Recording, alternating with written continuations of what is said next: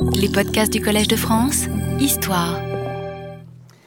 Mesdames et messieurs, j'ai entrepris de passer en revue les institutions militaires multiples et variées dont le jeune État ottoman se dote au cours du XIVe siècle pour substituer aux simples bandes de faiseurs de raids dont il disposait à l'origine une armée mieux adaptée aux nécessités de son expansionnisme et donc une armée plus abondante, plus complexe et plus sophistiquée.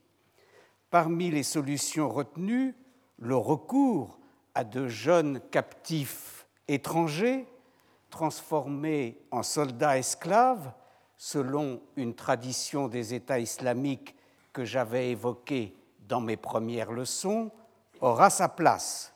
Mais cette solution, est soulignée, est loin d'être la seule.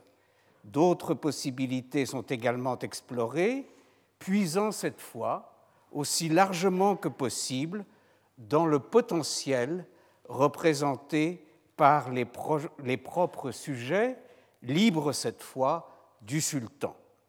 C'est par ces autres solutions que j'ai commencé mon exposé, avec l'idée, en arrivant enfin aux soldats esclaves, quand j'y arriverai, de mettre en évidence la place particulière qui leur était réservée, la lacune que dans le dispositif global ils étaient supposés combler.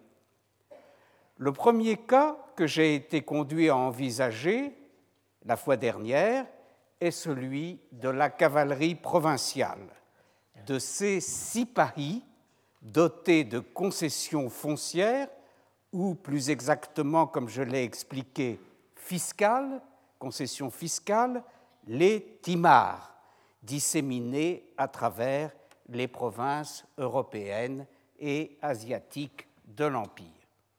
J'ai souligné que cette composante, à base encore une fois de sujets libres du sultan et constituant une sorte de caste militaire héréditaire, dans une acception de cette expression que j'ai soigneusement précisée, représentera longtemps la partie quantitativement la plus importante de l'armée ottomane dans son ensemble. Le système du Timar est en outre une institution fondamentale de l'Empire ottoman, non seulement pour ses conséquences militaires, mais aussi parce qu'il détermine, comme je l'ai montré, l'organisation provinciale de la partie centrale de l'Empire, l'Anatolie et la Roumélie, avec sa hiérarchie de Beylerbey, gouverneur de grande province, et de Sanjak Bey, gouverneur de province moins importante. J'ai mis en évidence enfin certaines limites et difficultés de ce vaste système. Il produit des troupes étroitement saisonnières et d'une formation qui reste élémentaire. En outre, le bon fonctionnement du système, surtout à mesure qu'il se centralise, implique une connaissance précise des ressources locales par l'administration et une machinerie bureaucratique très lourde, bien difficile et même sans doute impossible à maintenir en bon état de marche. Plusieurs raisons vont rendre ainsi cette cavalerie provinciale qui joue un grand rôle au XIVe et XVe siècle et encore pendant une bonne partie du XVIe siècle, de plus en plus obsolète dans les siècles suivants. Un système devenu ingérable et incontrôlable à mesure qu'il s'était à la fois développé et centralisé. Comment procéder, en effet, rigoureusement aux attributions réglementaires et empêcher les dysfonctionnements et dérapages de toutes sortes qui ne manquaient pas de se produire alors que la machine était devenue tellement complexe. On constate ainsi dès 1531, c'est-à-dire à la belle époque du sultan Soliman le Magnifique, que la bureaucratie centrale cherche à se donner les moyens d'y voir plus clair. Le sultan ordonne alors l'établissement d'inventaires détaillés de tous les timars attribués depuis le Névrouz, c'est-à-dire le premier jour de l'année persane, le 22 mars, depuis le Névrouz dernier, dit l'ordre, c'est-à-dire donc le 22 mars 1531, jusqu'à la nouvelle année suivante, soit le 22 mars 1532. De même que l'inventaire de tous les timariotes décédés au cours de cette même année et des timars à prévoir pour doter leurs fils en conformité avec la réglementation que je vous ai détaillée la dernière fois. De tels inventaires, destinés par conséquent à donner à l'administration centrale l'information nécessaire, devront être dressés chaque année dans les différents beyler beyliks, les différentes provinces, et apportés à la porte du sultan par un homme de confiance. À côté de ces difficultés de gestion dont témoigne l'ordre auquel je viens de faire allusion, c'est surtout finalement l'évolution des conditions de la guerre qui va rendre cette ancienne cavalerie provinciale saisonnière inadaptée. Des campagnes qui deviennent plus laborieuses et statiques et qui se prolongent à l'est comme à l'ouest nécessitent en effet le maintien sur place des troupes et donc le recours systématique à cet hivernage en campagne qui est si contradictoire avec le système du timar. Au surplus, face aux nouvelles techniques et tactiques de l'adversaire, essentiellement les Habsbourg de Hongrie et d'Autriche, la cavalerie munie d'armes blanches archaïque est de plus en plus supplantée par l'infanterie, dotée au contraire d'armes à feu, plus précisément d'arquebuses, ce qu'on appelle les tufenk en turc.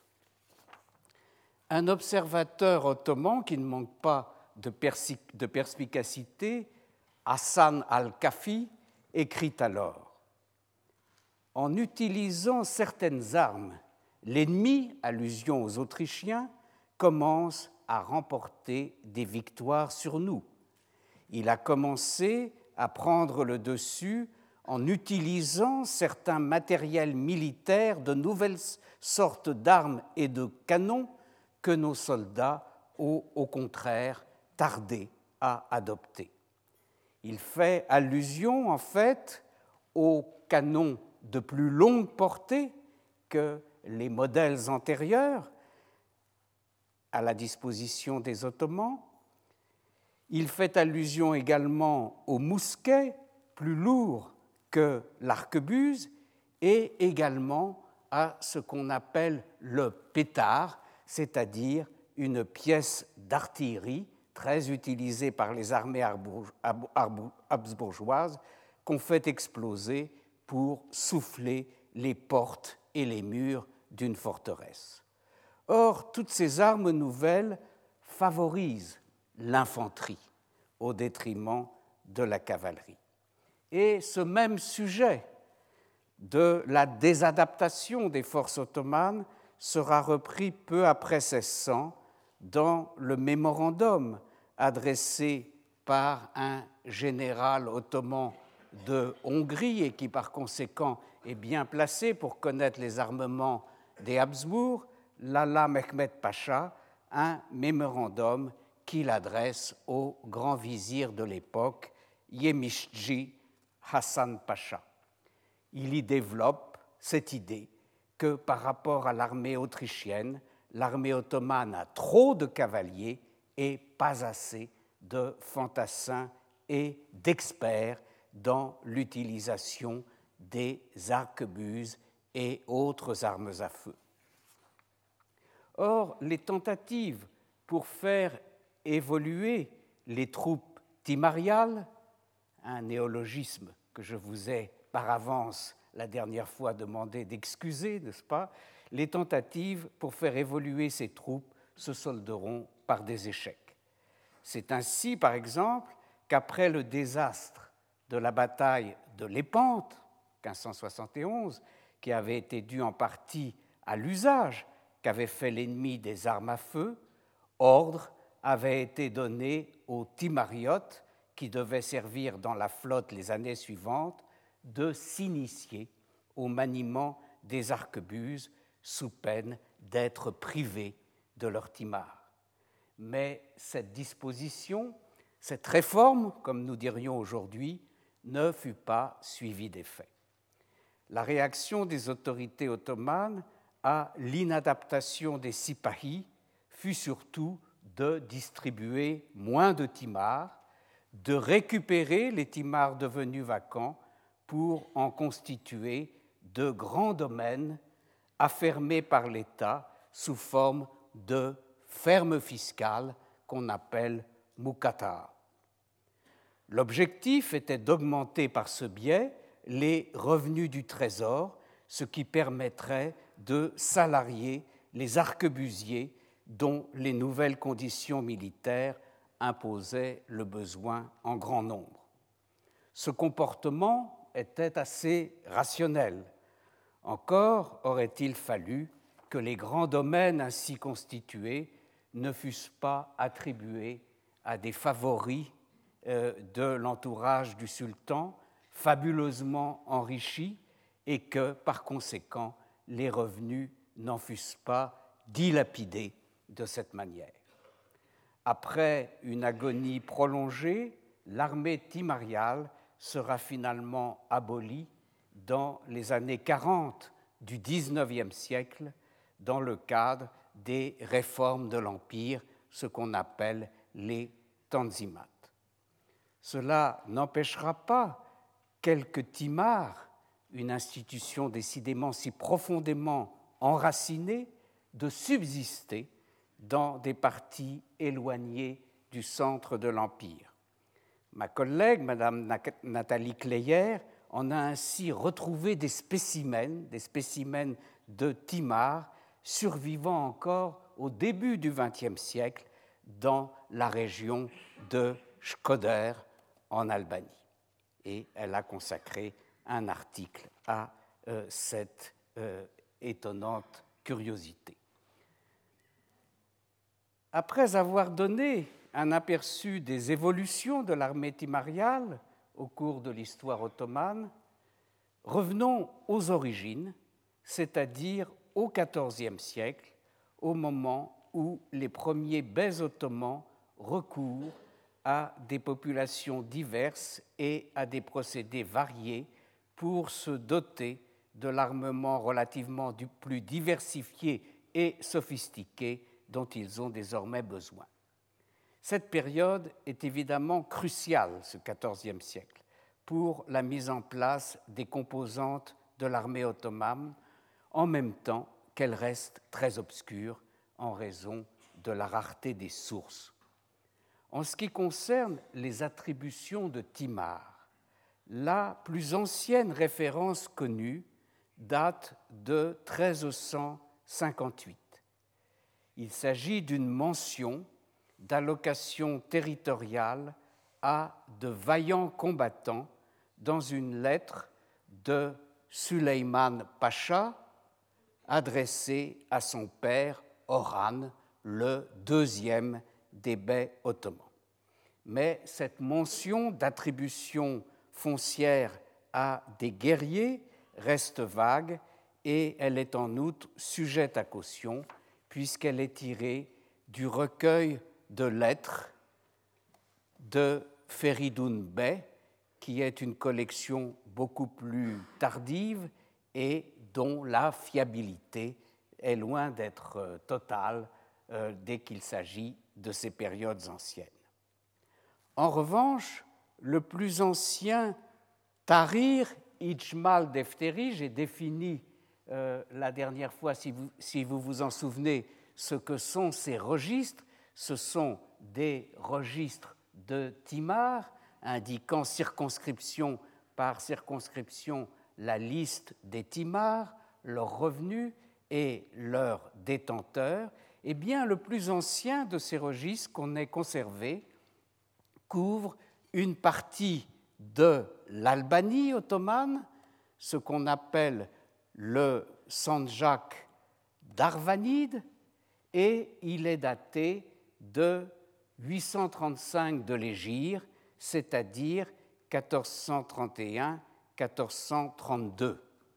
Ce plus ancien registre de Timar a été publié autrefois en 1954 par Halil Inalcik. Certaines mentions de ce registre renvoient à un enregistrement antérieur, daté de 1415. Et manifestement, à cette date, donc dès 1415, on voit que le système du Timar était déjà assez bien rodé, quelles que soient les évolutions qu'il a connues par la suite. C'est ce qui laisse supposer que ce système a été mis en route sous le règne du sultan Mourad Ier dans la seconde moitié du XIVe siècle, sans qu'on puisse préciser davantage. Et il a été mis en place dans certaines parties, en tout cas, de l'État ottoman de cette époque. Le sultan ne manquait pas de modèles à suivre sur cette voie. La tradition musulmane lui fournissait le précédent de l'Ikta, dont j'ai déjà parlé, et qui était en pratique dans l'État mamelouk contemporain et relativement proche du jeune État ottoman. En outre, sur les lieux mêmes de la première expansion ottomane avait été également appliquée une forme d'allocation foncière similaire, la pronoia byzantine. Les historiens ont débattu, et jusqu'à une date relativement récente encore, pour savoir si le timar ottoman dérivait de l'icta musulmane ou de la pronoia byzantine, deux institutions qui, au demeurant, au cours du temps, s'étaient elles-mêmes mutuellement influencées. Sans entrer plus avant dans la discussion, on constate que le fonctionnement du timar se rapproche plus de celui de la pronoia que de celui de l'icta. Mais cela ne signifie pas pour autant que la pronoia soit à l'origine directe du timar ottoman. Il resterait d'ailleurs à expliquer l'emploi de ce second terme. Pourquoi l'a-t-on appelé timar Un terme persan, je vous le rappelle, qui signifie au départ le soin, et notamment euh, qui s'applique à l'action de penser un cheval, penser P-A-N-S-E-R. Et d'ailleurs, un dérivé de ce sens subsistera dans l'expression Timar Hané, qui désignera à l'époque ottomane un asile psychiatrique. En fait, il a pu exister des étapes intermédiaires entre la pronoia byzantine et le timar ottoman, et notamment, il n'est pas exclu qu'il y ait eu chez les Seljoukides d'Anatolie, les prédécesseurs immédiats des Ottomans, des prébendes militaires semblables au timar ottoman, de même d'ailleurs, simultanément, que des sortes d'apanage plus proches de l'Ikta mamelouk. Tout cela n'est connu, à vrai dire, que par des allusions qui restent très vagues. Au demeurant, ces questions de généalogie de l'institution ne sont pas ce qui compte le plus pour mon propos. Plus significatifs sont le type d'armée ainsi constituée et l'origine des éléments dont elle est composée. Or, on a affaire ici, je le répète, à une cavalerie légère saisonnière qui est aussi une armée d'hommes libres. En outre, dans leur volonté d'opposer radicalement ces sipahis aux janissaires dont nous reparlerons plus tard, c'est-à-dire à, l'infanterie composée d'esclaves du sultan, les historiens ont souvent souligné l'origine proprement turque des premiers, c'est-à-dire des sipahis, n'est-ce pas? Ce serait, a-t-on beaucoup dit, la partie proprement turque de l'armée ottomane, contrairement à ces esclaves étrangers qu'étaient les janissaires. Les sipahis auraient été issus de l'ancienne noblesse tribale turkmène qui accompagnait les Ottomans dès l'origine et que ces derniers auraient ainsi intégré à leur État par le biais de ces allocations foncières. En réalité, cette composante turkmène existait certainement dans la classe des sipahis, dont nous avons d'ailleurs relevé la dernière fois le caractère héréditaire. Mais cette classe n'était de toute évidence pas uniquement composée d'éléments d'origine turkmène. Nous avons déjà souligné que dès les tout débuts du premier petit émirat ottoman, du beylik ottoman, des éléments locaux qui n'étaient ni turcs, ni même musulmans, étaient vraisemblablement partie prenante des premières conquêtes. Par la suite, au fur et à mesure que les Ottomans se sont avancés en Europe, ils ont intégré des représentants des familles nobles et princières des Balkans à la classe des Sipahis. Leur offrir de transformer tout ou partie de leurs anciennes possessions seigneuriales en timar, en timar à l'ottomane, était un moyen de les, de les rallier à la cause du conquérant, de leur faire accepter un nouveau régime dans lequel leur position ne serait assurément plus la même que précédemment, mais dans lequel ils garderaient néanmoins, ces anciens seigneurs balkaniques, une position et des possibilités de promotion. Cette euh, attraction des élites locales était l'une des cartes maîtresses de ce qu'on a appelé la politique de conciliation des conquérants ottomans, ce qui était désigné par le terme d'istimalet, cette notion de conciliation. Pardon. À ces anciennes élites chrétiennes, on ne demandait même pas toujours de se convertir à l'islam pour les intégrer à la classe des Timariotes. C'est ainsi qu'on trouve au cours du XVe siècle une proportion non négligeable de Timariotes chrétiens.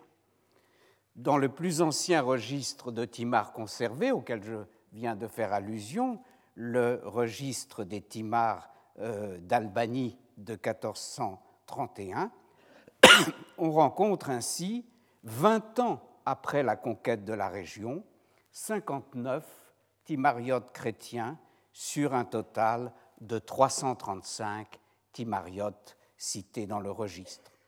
On y trouve même, à vrai dire, une curiosité dans ce registre. Un timariote juif du nom de Hayo ou Hayi, on trouve les deux formes dans le texte, Hayo ou Hayi Yahudi, le juif, sur qui nous ne savons rien de plus. Son timar est d'ailleurs modeste, un revenu annuel de 761 aspres, quand le revenu moyen des Timars à cette époque est de 2000 aspres. Ce personnage avait participé autrefois à des campagnes militaires, mais son timar rémunère désormais un service de membre de la garnison, le terme employé est celui de mustafeuse, d'une forteresse locale, Canina, à proximité, très proche de la ville d'Avlonia, Vlora actuellement euh, en Albanie. Autre exemple, et je pourrais en citer pas mal, de ces timariotes chrétiens dans les Balkans ottomans de cette époque, dans la région du Timok. Le Timok est un affluent euh, du Danube. En Serbie, plus précisément dans le district de Braničeva. Un registre de Timar de 1468 recense 62 timariotes chrétiens sur un total de 125 timariotes. Dernier exemple, emprunté cette fois à la région de Pristina, dans le Kosovo, eh bien, en 1455-1456, soit 60 ans après la conquête de la région par les Ottomans, on compte encore 27 timariotes chrétiens sur un total de 170 timariotes. Cette politique dite de conciliation n'aura d'ailleurs qu'un temps. Bayezid II, dans la seconde moitié du XVe siècle, est le dernier sultan sous le règne duquel des timars sont encore attribués à des chrétiens. D'autre part, les fils de ces, de ces timariotes chrétiens resteront timariotes, mais ne resteront pas chrétiens. Ils se convertissent à l'islam et se fondent dès lors de façon indifférenciée dans la masse des Sipahis. C'est ainsi que le fils de notre timariote juif d'Albanie héritera du timar de son père ce n'est pas réglementaire, comme je vous l'ai expliqué la dernière fois, mais de toute évidence, cela arrivait quelquefois.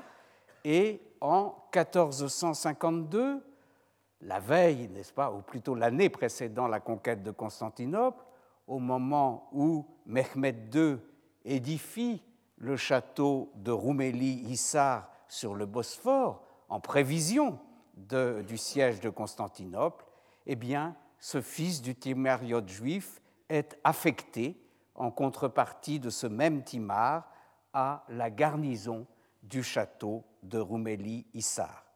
Il est désormais musulman et porte le nom d'Ilias. Je donne ces précisions pour mettre en évidence la diversité, en fait, des origines ethniques de la classe des Sipahis. Si cette origine est bien partiellement turque, contrairement à celle des janissaires et autres esclaves du sultan, elle est loin au demeurant de n'être que turque. Par ailleurs, les Sipahis ne sont pas seulement des hommes libres, ils, appartiennent à une catégorie supérieure d'hommes libres, ceux qu'on appelle les askers ou askeri, littéralement les soldats, les militaires, qui se distinguent des hommes libres ordinaires, des simples réaya, comme on les appelle, j'ai déjà cité ce terme, c'est-à-dire les simples producteurs et contribuables, par le droit de porter des armes par un statut juridique et fiscal dérogatoire.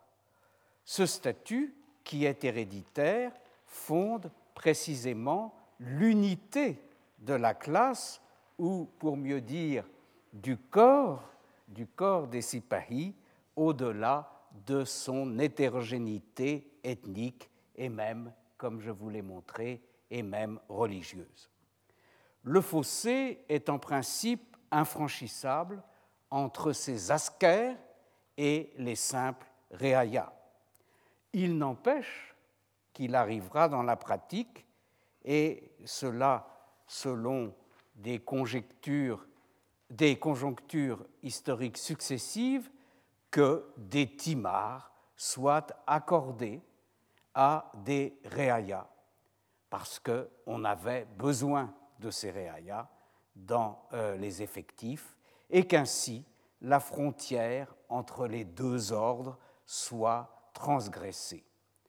Mais on peut supposer que seuls des réayas musulmans ont pu être ainsi dotés dans certaines circonstances de timar et intégrer la classe des askers.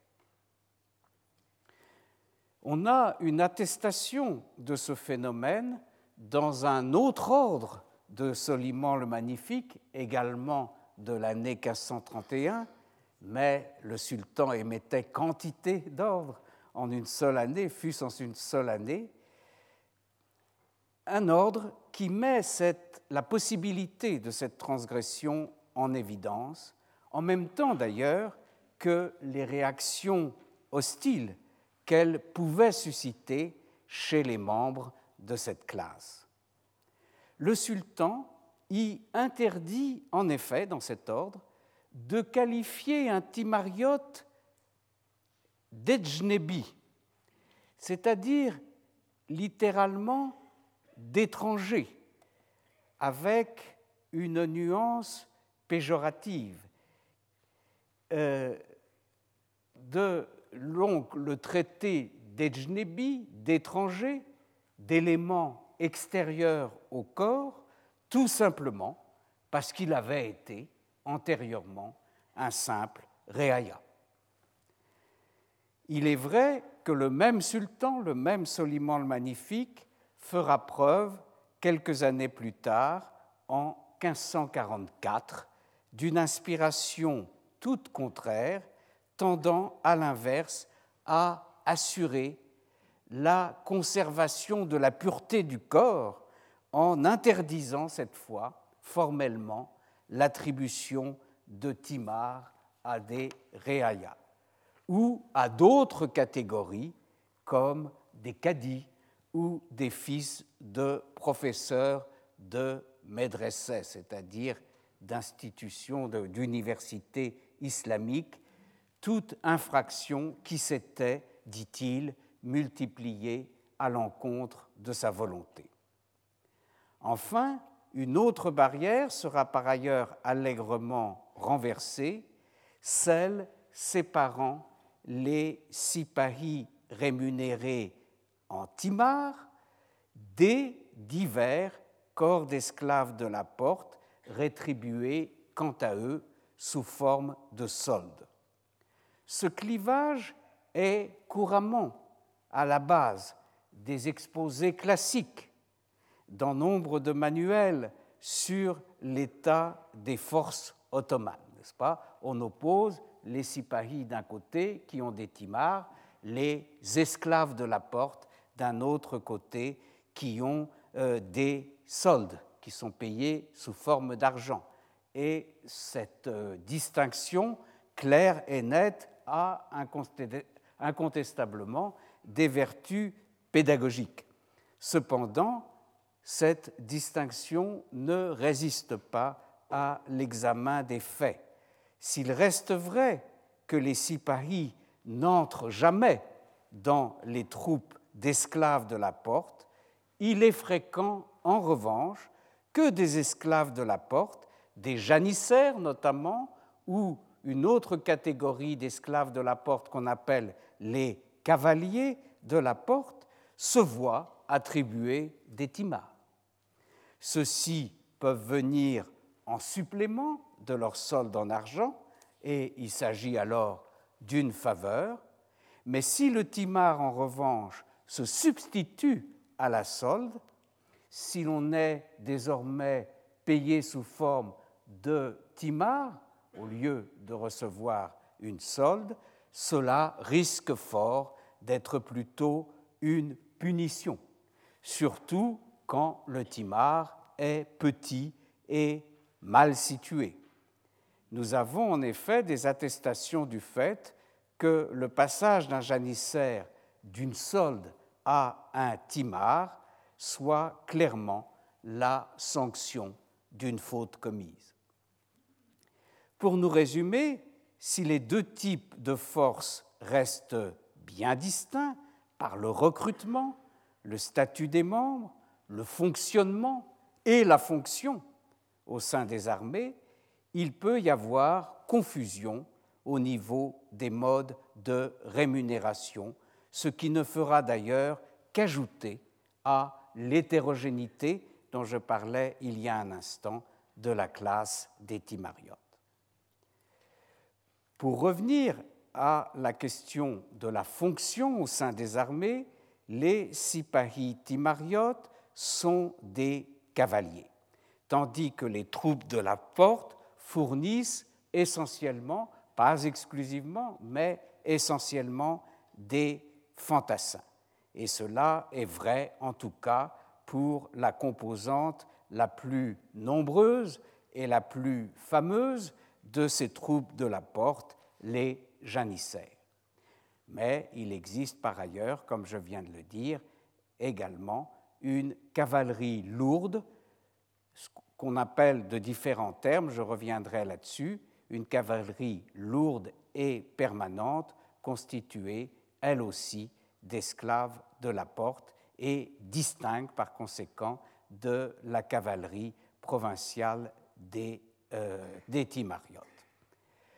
Quoi qu'il en soit, l'extrême visibilité des janissaires, le rôle décisif qu'ils jouent dans les victoires ottomanes, surtout entre la seconde moitié du XIVe et la première moitié du XVIe siècle, ont imposé l'idée d'un lien entre esclavage militaire et infanterie dans le cas ottoman, puisque nous avons vu précédemment que dans d'autres régimes, les euh, mamelouks ou les goulams, euh, dont se dotaient les sultans des différentes dynasties, étaient au contraire essentiellement des cavaliers.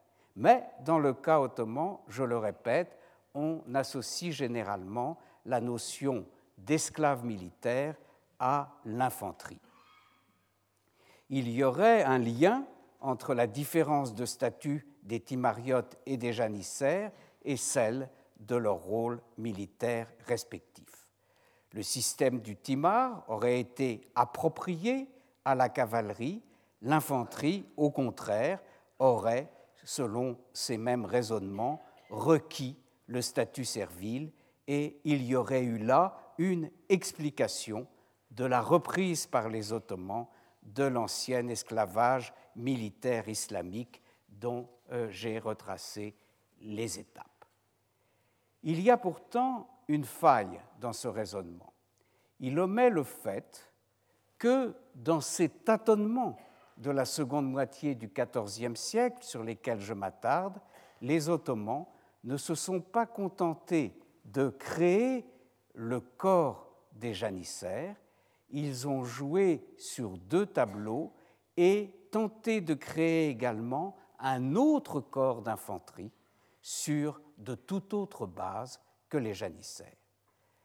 Les historiens ont eu tendance à l'oublier, à oublier cette autre infanterie ottomane des débuts. Pourquoi? Sans doute parce qu'à l'apogée de l'Empire, sous Soliman le Magnifique, cette autre infanterie était devenue totalement obsolète et ne jouait plus qu'un rôle subalterne. Pour autant, cette disqualification ne signifie d'ailleurs pas que l'institution était mornée dans son principe, ce qui ne ferait que confirmer le lien nécessaire entre esclavage militaire et infanterie. Au contraire, l'examen des campagnes et des batailles du XVe siècle montre que cette autre infanterie infanterie autre que les janissaires, a tenu une grande place à cette époque, et donc dans une phase de grande expansion de l'État ottoman. Alors cette autre infanterie, euh, dont je parle euh, de manière un peu énigmatique, c'est ce qu'on a appelé le corps des Azab, mot arabe, ou dans sa vocalisation turque, les Azeb, Azab ou Azeb. Un terme arabe, disais-je, qui signifie littéralement célibataire. Voilà le sens premier de ce terme. Les, les Azab, même si comme infanterie ils connaissent apparemment leur apogée au XVe siècle, continueront à apparaître assez couramment dans la documentation des siècles postérieurs et notamment du XVIe siècle. Mais ce seront alors non plus une infanterie du sultan, mais des troupes auxiliaires, de simples troupes auxiliaires servant dans les garnisons des forteresses et d'autre part sur les bateaux. Et quand ces forteresses sont situées sur la côte, ce qui arrive assez souvent, les Azaves peuvent être à la fois euh, membres de garnison et euh, troupes euh, maritimes, troupes navales. À cette époque, au XVIe siècle, ils n'appartiennent plus aux composantes fondamentales de l'armée ottomane. Ce ne sont plus, encore une fois, que des éléments auxiliaires. Mais il n'en est pas toujours allé de même. Dans la première moitié du XVe siècle, ils sont le second pilier de l'infanterie ottomane avec les janissaires. Comme l'écrit dans ses mémoires un personnage que les historiens appellent habituellement le janissaire serbe, parce que, après avoir été capturé en Serbie, en effet, par les troupes de Mehmed II, il a servi, bien, bien obligé, euh, dans les armées ottomanes pendant de nombreuses années avant de pouvoir euh, passer en chrétienté, où il a rédigé un texte euh, très remarquable, c'est-à-dire ses mémoires. Ce personnage s'appelle Constantin Mihailovitch. Et il écrit ceci. Morat, c'est-à-dire le euh, sultan euh, Mourad Ier, que d'ailleurs dans sa généalogie euh, particulière des sultans ottomans, il présente comme un fils d'Aladin, eh bien, il nous dit que ce Morat conçut une autre infanterie, autre bien sûr que celle des janissaires, qui est, dont la création est également attribuée à ce sultan Murak. Car, poursuit euh, Constantin, plus le souverain est grand, plus il a besoin d'hommes. Et on voit dans les récits des campagnes de l'époque que les janissaires ne tiennent pas à eux seuls la vedette, mais qu'ils sont régulièrement associés à ces azabs dont euh, je suis en train de vous parler. Évoquant par exemple la bataille du col de la Slatitsa, un col dans les montagnes qui dominent Sofia, n'est-ce pas, en Bulgarie, en décembre 1443. Une bataille qui oppose le sultan Mourad, mais Mourad II cette fois-ci, il ne s'agit plus de Mourad Ier, à, au grand adversaire des Ottomans à cette époque, à celui qu'on appelle l'athlète de la chrétienté, Jean de Uniad ou Uniadi Yanoche. Eh bien, l'auteur anonyme d'une chronique qui s'intitule Gazavat Sultan Murad Han, c'est-à-dire les guerres saintes du sultan Murad, l'auteur, donc anonyme, écrit Ce jour-là, le soleil se leva, rougi par les vapeurs de sang, n'est-ce pas, le jour de la bataille de la Slatitsa. De nombreux hommes exaucèrent leur désir de l'autre monde en buvant la douce lampée du martyr. on sait ce que cela veut dire. Et beaucoup réalisèrent leur désir terrestre en coupant des têtes et en faisant couler du sang. Et il poursuit, bref, dès lors que les Azabes et les Janissaires se rassemblèrent en un seul lieu et se battirent vaillamment pour la défense de l'islam, le maudit Yanko, c'est le nom que donnent à Jean de Hunyad euh, les Ottomans, le maudit Yanko vit qu'il n'y avait plus rien à faire. À une étape suivante de la même campagne, alors que l'armée de Mourad II avance vers Varna, le port bulgare de la mer Noire, où aura lieu la grande bataille contre les croisés, n'est-ce pas, la croisade de Varna de 1444, le Padisha, nous dit le texte, fait assembler autour de lui tous les janissaires, les officiers de l'infanterie et les azabs. Il les salue et s'adresse à eux en ces termes Vous êtes mes compagnons dans chaque campagne. Voyons avec quel zèle vous abattrez les infidèles, aussi bas que le ras du sol, les ennemis de notre religion, pour la défense de l'islam. Il raffermit leur courage et leur adressa de nombreuses admonestations de ce genre.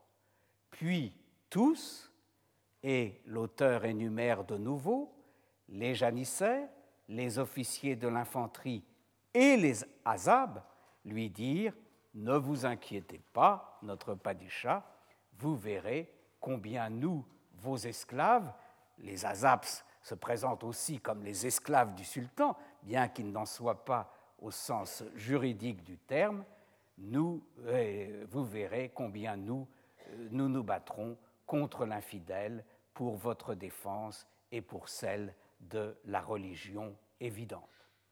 De la même façon, autre exemple encore, emprunté au XVe siècle, quelques années plus tard, une vingtaine d'années plus tard, en 1462, eh bien, notre Constantin Mihailovitch, le janissaire serbe, déjà cité, associe étroitement janissaire et azab dans son récit de la campagne de Mehmed II contre le redoutable voïvode de Valachie, resté dans les annales sous le nom de Vlad l'Empaleur.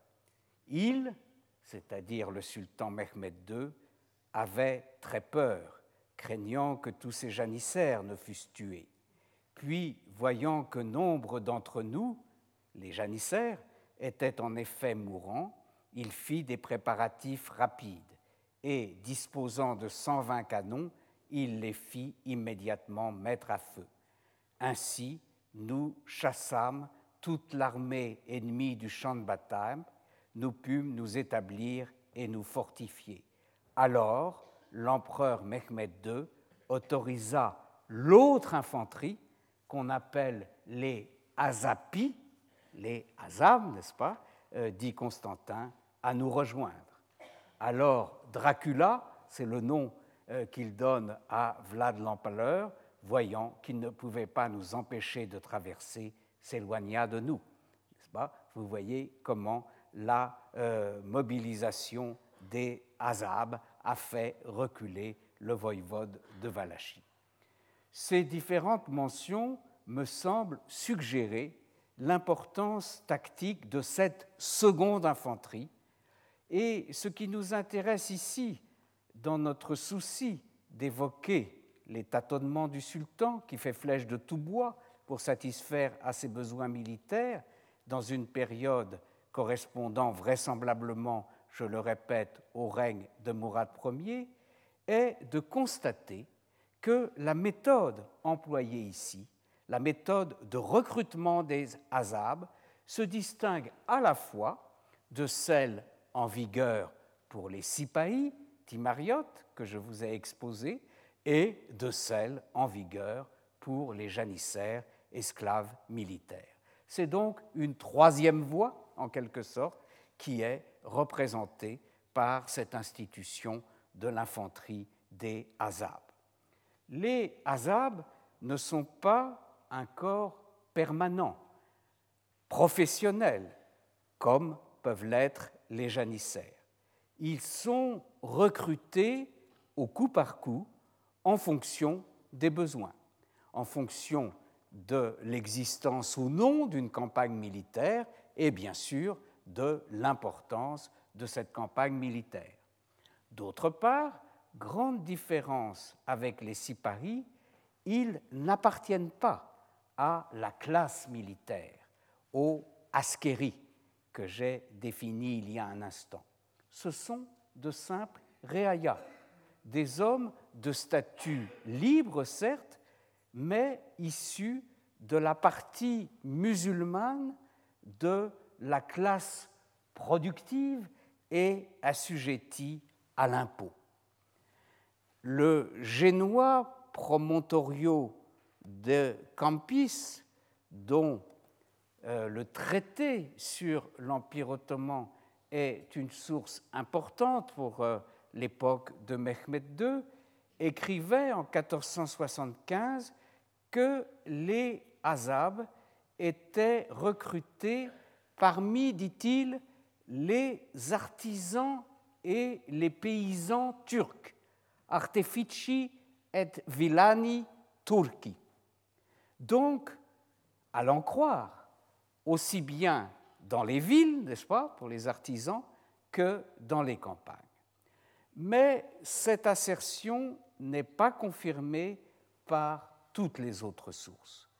Aussi bien le janissaire serbe, Constantin Mihailovic, que de manière, alors là, tout à fait officielle, un texte de loi du XVe siècle sur lequel je vais revenir, montre au contraire que les Azab proviennent exclusivement de la population urbaine de l'État ottoman.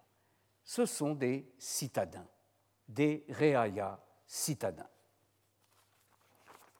C'est un point notable car cela est une différence notamment avec l'infanterie des janissaires qui non seulement, comme je l'ai dit et répété, est faite d'esclaves, mais est recrutée à l'origine parmi les paysans, euh, les ruraux de l'Empire.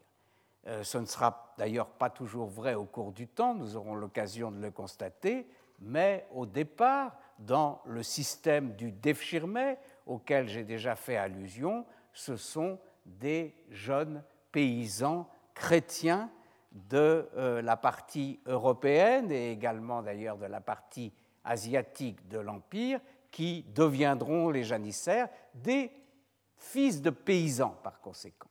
Les Azab, au contraire, et la chose est bien claire, sont des fils de citadins, sont eux-mêmes des citadins.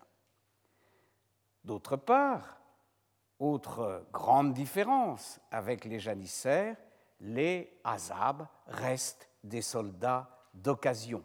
Il ne s'agit pas d'armée permanente, il ne s'agit pas de professionnels et par conséquent, ils ne peuvent pas présenter euh, les capacités militaires, le niveau d'entraînement euh, des janissaires. Mais cette déficience est composée, dans une certaine mesure, par le poids numérique de cette infanterie des Azab.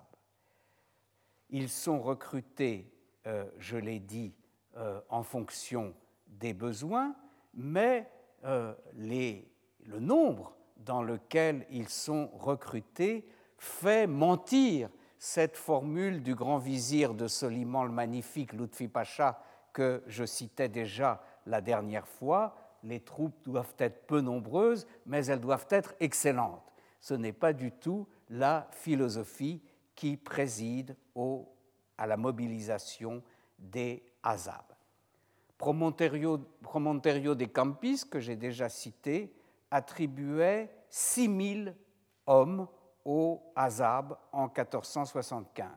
Mais d'autres mentions contemporaines font état d'effectifs beaucoup plus importants. Il y aurait eu ainsi 20 000 Azab au siège de Constantinople en 1453. Et le chiffre de 20 000 est également celui que donne euh, Constantin Mikhailovitch. Et il y en aurait eu encore beaucoup plus à la bataille, une des grandes batailles de Mehmed II, la bataille de Terjan contre le Han turkmène des Akoyunlu Uzun Hassan en 1473. Selon les sources, dans cette bataille, il y aurait eu 20 000 Azabs aux côtés du Beylerbey de Roumélie et 20 000 autres aux côtés du Beylerbey d'Anatolie, soit un total de 40 000. Dans une autre bataille célèbre, menée cette fois par Sélim Ier, la bataille de Chalderan en 1514, euh, il y aurait eu 10 000 Azabs venus d'Anatolie et 8 000 de Roumélie. Euh, une autre source, le récit du page du palais Menavino, euh, augmente encore ce chiffre en le portant à 30 000. Donc, en tout état de cause, des levées variables, certes, mais des levées toujours massives. Et une autre source, Théodore Spandugino Cantacassine, qui rédige en 1513 un traité euh, très remarquable, très riche d'informations euh, sur l'État ottoman, fait un résumé assez juste, me semble-t-il, du rapport entre janissaire et Azab, même si euh, nous sommes en 1513, comme je viens de le dire, et donc à une époque où les Azab ne sont déjà plus cette infanterie qui avait fait parler d'elle, mais euh, constituent surtout euh, des garnisons de forteresses. Eh bien, Kantakassin écrit les Azaf, il les appelle Azaf, sont tous gens de pied, des fantassins, et portent très tous arcs, épées et targues, et quelques petites hachettes ou partisanes. On les met volontiers à la garde des villes, car à toutes les villes sont les janissaires, et on met avec eux ces azaf. Ils sont en plus grand nombre que de janissaires, et s'ils sont en un château, les uns sont à la garde d'un fort et les autres de l'autre, et s'ils sont à la garde d'une ville, les janissaires seront au château et les asaf à la ville, car, euh, dit-il enfin, les janissaires sont plus sages et plus hardis. Et s'il y avait moins de asaf que de janissaires, ils ne pourraient durer ensemble. Ces asaf ont des gages de 3 à 5 aspres le jour et sont vrais turcs par opposition aux janissaires. Euh, cette citation, en français d'époque, aborde in fine la question de la rémunération des azabs. Cette question est surtout le système qui préside non seulement à leur rémunération, mais à leur recrutement, nous les verrons la prochaine fois. Et je commencerai par vous donner un contact direct avec un document remarquable, le règlement des, Azab, un texte de euh, la fin du XVe siècle euh, qui euh, non seulement apporte un assez grand nombre d'informations sur ce système assez curieux, comme vous allez le voir, mais qui nous met de plein pied avec les textes réglementaires ottomans de cette époque. Je vous remercie. Retrouvez tous les podcasts du Collège de France sur www.collège-de-france.fr.